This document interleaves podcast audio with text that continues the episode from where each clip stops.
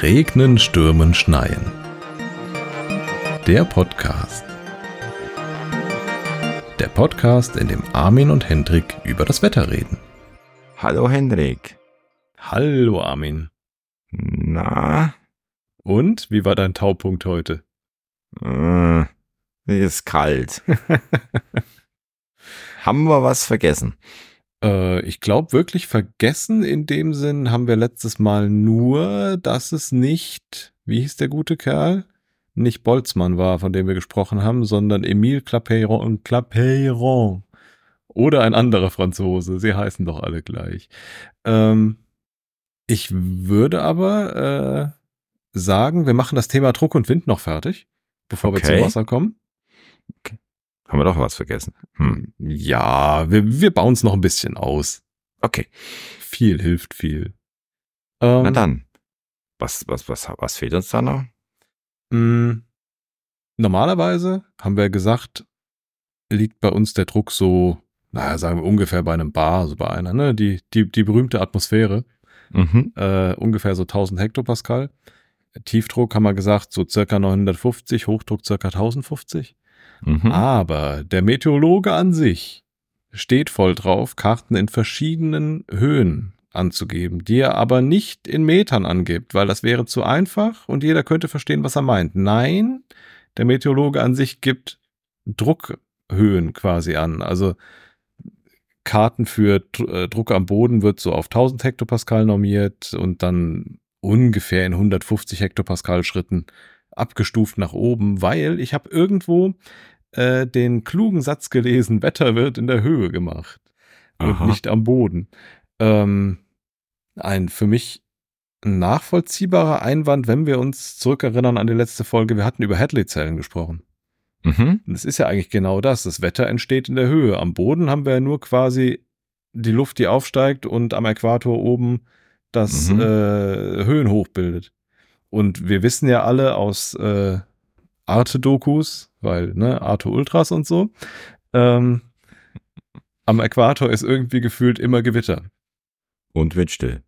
Und Gewitter entsteht durch diese aufste aufsteigenden Luftmassen in der Höhe genau. und ne, also Wetter entsteht in der Höhe, fand ich einen ganz lustigen Einwand.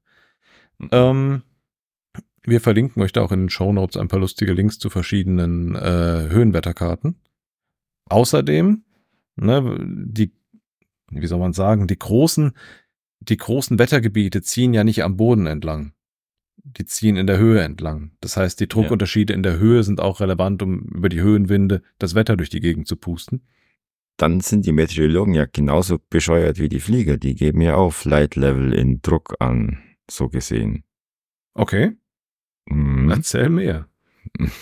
Ja, der Flieger ab äh, eine ab, ab Flight Level 100, sprich drei Kilometer Höhe, die Füße und Klimbim, ne? Also 100 wäre äh, 100 10.000 Fuß. Also 100 mal 100 Fuß. Ja, ja, einfach zwei Nullen wegstreichen hinten, dann passt es. Okay.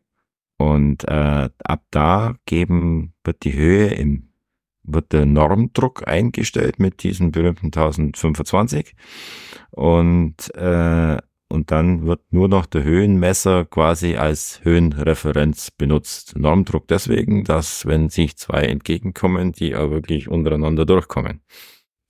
Ähm, das mag jetzt eine bisschen doofe Frage sein, aber wenn ich dann probiere zu landen und nicht unbedingt auf Meeresniveau lande, muss ich wissen, wie hoch mein Flughafen liegt, oder? Ähm, ja, und äh, da fragt man äh, mit diesen berühmten Q-Gruppen vorher beim äh, Flughafen an, was sein aktueller Luftdruck ist. Und den dreht man ein in dem Moment, wo man die Flight Level 100 nach unten durchbricht. Heißt eine Q-Gruppe nicht eigentlich Erde? Äh, nee, das kommt aus dem alten Morsen. No, QNH ist äh, der Druck am Flughafen. Das, das habe ich schon mal irgendwo gelesen, ja. Ich glaube, bei irgendeinem so lustigen Meta oder sowas ist mir das mal mhm. untergekommen. Wir hatten gesagt, die Bodenwetterkarte liegt ja bei so 1000 Hektopascal. Das mhm. ist spannend, dass, äh, warum es eigentlich nicht 1025 sind, aber das weiß ich auch nicht. Ähm, wahrscheinlich, weil 1000 einfach eine schön glattere Zahl ist.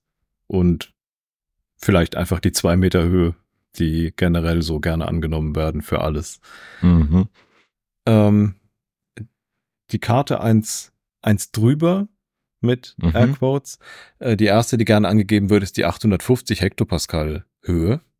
Das ist so, wenn ich mich recht erinnere, so ungefähr anderthalb Kilometer. 1500 Meter, bisschen mehr, bisschen Mhm. weniger. Also ungefähr. Ähm, Meteorologen lieben diese Höhe, weil äh, das so eine oder die, die Höhe ist, bei der man davon ausgeht, dass es keine Reibung mehr zwischen Wind und Boden gibt.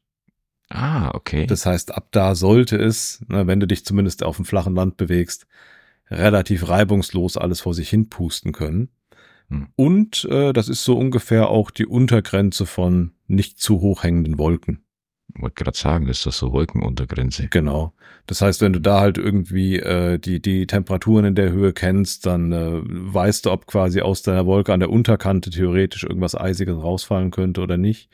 Außerdem, ne, dadurch, dass halt da äh, keine Verwirbelungen und so mehr sind, kannst du von da aus schön auf, ähm, auf die Bodentemperatur zurückschließen. Zumindest so in groben Zügen Mhm. ähm, und kannst mit verschiedenen Faustformeln dann da sagen, äh, wenn du dich in der in der Höhe befindest, so äh, ich hatte irgendwas gelesen von etwa ein Kelvin pro 100 Meter Temperaturabfall. Also ne, wenn du vom Boden aus nach oben gehst, ungefähr ein Kelvin Temperaturabfall. Ähm, Mhm. ah, und in den Sommermonaten bis zu drei. Bis zur Stratosphäre müssen wir ja irgendwo wieder bei den minus 60 rauskommen. Mhm. Oder was war's? 60 rum, gell? Ganz grobe Erinnerung, kann auch falsch sein. Werden wir nachschlagen und in den Shownotes korrigieren, genau. Gut. Dann die nächste Stufe sind wir dann mitten in den Wolken, oder? Hm, Wenn ich mich nicht verrechnet habe, müsste man dann so bei 700 Hektopascal ungefähr sein. Mhm. Ähm, wird auch oft genommen ähm, mitten in den Wolken drin, genau, weil du willst ja wissen, welche Temperatur du in den Wolken hast, weil je kälter, desto Schnee, Mhm. ähm, beziehungsweise je kälter, desto, aber da kommen wir in einer späteren Folge wahrscheinlich noch eher zu, desto mehr Wasser kann ausfallen aus meinem Luftpaket, weil je wärmer, desto mehr Wasser kann man in Luft ja speichern. Mhm. kleiner Vorgriff auf später. Ähm, genau, und dann kannst du quasi über die Temperatur dort abschätzen, was, was für eine Art von Niederschlag runterkommen könnte. Ähm, höhenmäßig müssten wir da in etwa bei 3000 Metern sein. Mhm. Ah, äh, die Schattenredaktion sagt minus 60 Grad stimmt übrigens. Äh, minus 60 Grad Celsius stimmt übrigens. Minus 60 Kelvin wird ja auch schwierig. Ja, richtig, aber es könnten ja auch minus 40 Grad Skrupel sein. Die Amerikaner lassen wir raus, bitte. Genau. Dann steigen wir einfach noch ein bisschen weiter auf. Dann kommen wir bei 500 Hektopascal raus. Das ist schon relativ hoch. Das ist so fünfeinhalb, sechs Kilometer. Da sind wir aber über die Wolken dann schon, oder? Da sollten wir so langsam im Normalfall über die Wolken kommen. Mhm. Ähm, Gewitterwolken bilden natürlich nochmal eine Ausnahme. Wir kennen alle diese wundervollen 10 Kilometer Gewitterköpfe. Ähm, die sind speziell.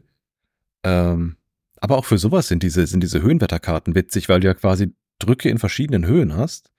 Und äh, wenn du unten halt mehr Druck als oben hast und durch diese Höhenwetterkarten kannst du dir die Abstufung des Drucks dir anschauen, Mhm. desto mehr Sog nach oben hast du halt zum Beispiel auch. Desto eher Mhm. kannst du auf Gewitter zurückschließen.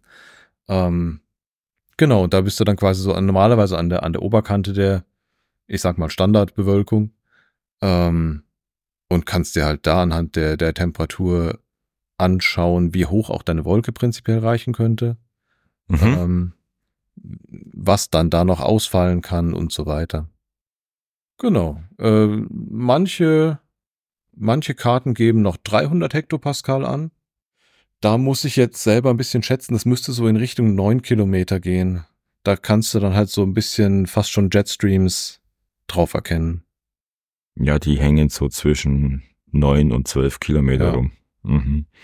Aber das ist dann wirklich, glaube ich, eher für die, für die Spezialisten. äh, Verkehrspiloten, die mögen Sag sowas. Mhm. Mhm. Aber guter Punkt, da habe ich gerade mal eine doofe Frage. Ähm, die Jetstreams wenn, also anders, wenn ich an, an Jetstream denke, dann ist das ein Wind, der prinzipiell von West nach Ost weht. Genau, das habe ich auch so im Kopf. Heißt, Meistens meandert er ein bisschen rum. richtig. Äh, heißt, den könnte ich als Pilot zum Beispiel nutzen, um von, ich sag jetzt mal, von den USA hierhin zurück zu, zu fliegen. Der wird auch genutzt. Heißt aber auch, dass Hinflüge in Richtung USA auf einem anderen Flight Level erfolgen müssen. Sollten, ja. Es gibt äh, diese Raceways über den Atlantik. Das ist ja äh, unkontrollierter Luftraum. Äh, nein, es ist kontrollierter Luftraum, aber ohne Radarabdeckung. Und äh, da ähm, muss im Endeffekt die Höhenstaffelung halt auch eingehalten werden. Das heißt, wenn es dumm läuft, äh, dann hast du das Ding halt auf der Nase, dann dauert es halt länger. Wenn du sagst, das ist ohne Radarabdeckung, eigentlich ja logisch, weil wo soll es stehen? Ähm, woher weiß ich, was vor und hinter mir fliegt? Ähm, Kurzwellenfunk?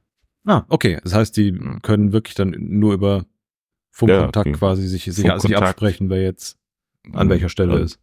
Es, es, es gibt da relativ fest äh, regulierte äh, Strecken, die sind auch einzuhalten Okay. in bestimmten Höhen äh, von Koordinate nach Koordinate und so weiter.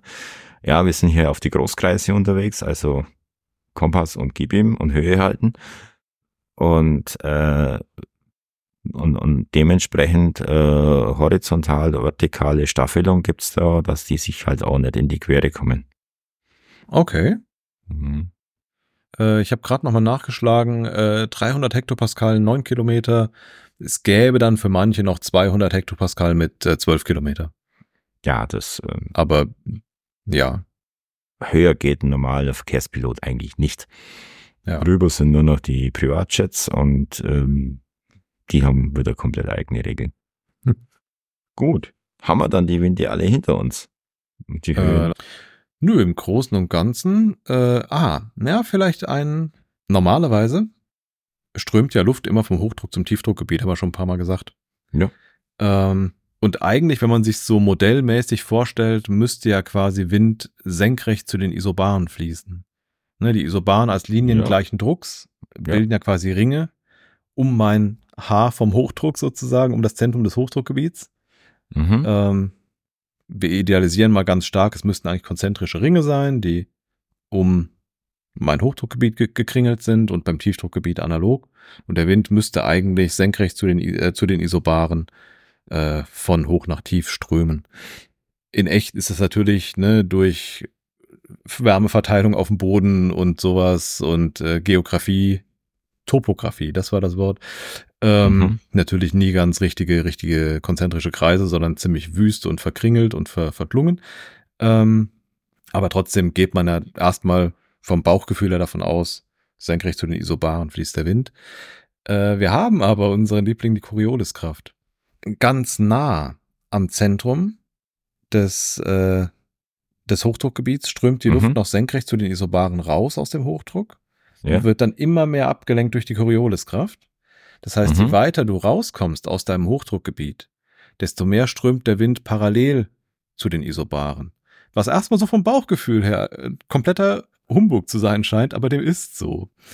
Ähm, das heißt, anhand der, der, ähm, des Abstands von Isobaren, die werden ja für gewöhnlich immer im, äh, für, ein, für, ein, für ein gleiches Intervall aufgenommen, also ich sage jetzt mal äh, 50 Hektopascal oder sowas. Je Mhm. enger diese Isobaren zusammenliegen, desto stärker ist der Wind. Das ist für, äh, für, so, für so Druckkarten ganz, äh, ganz spannend. Und halt außerhalb des Hochdruckgebiets sozusagen parallel zu den Isobaren. Und am Tiefdruckgebiet kringelt sich wieder erst parallel und dann immer mehr Richtung, immer mehr äh, radial quasi ein. Genau, das wäre noch so ein Punkt, den ich, äh, den ich ganz spannend fand, weil es bei mir einfach so ein Wow-Moment gab, als ich das gecheckt habe. Genau. Damit wäre ich für meinen Teil mit dem Thema Wind eigentlich soweit erstmal durch. Hast du noch irgendwas Windiges? Hm, Nö, aber wir haben ja vorhin schon mal ein bisschen äh, die Wolken angesprochen und für Wolken braucht man natürlich Wasser. Wasser. Also gehen wir mit dem Wasser weiter. Würde ich sagen, machen wir in der nächsten Folge. Machen wir in der nächsten Folge. Dann äh, bis zum nächsten Mal. Wir schauen. Der RSS-Podcast ist ein Hobbyprojekt ohne Anspruch auf wissenschaftliche Korrektheit. Wenn ihr Spaß daran hattet, lasst uns doch ein Feedback da unter rsspodcast at mastodon.social. Vielen Dank fürs Zuhören, bis zum nächsten Mal.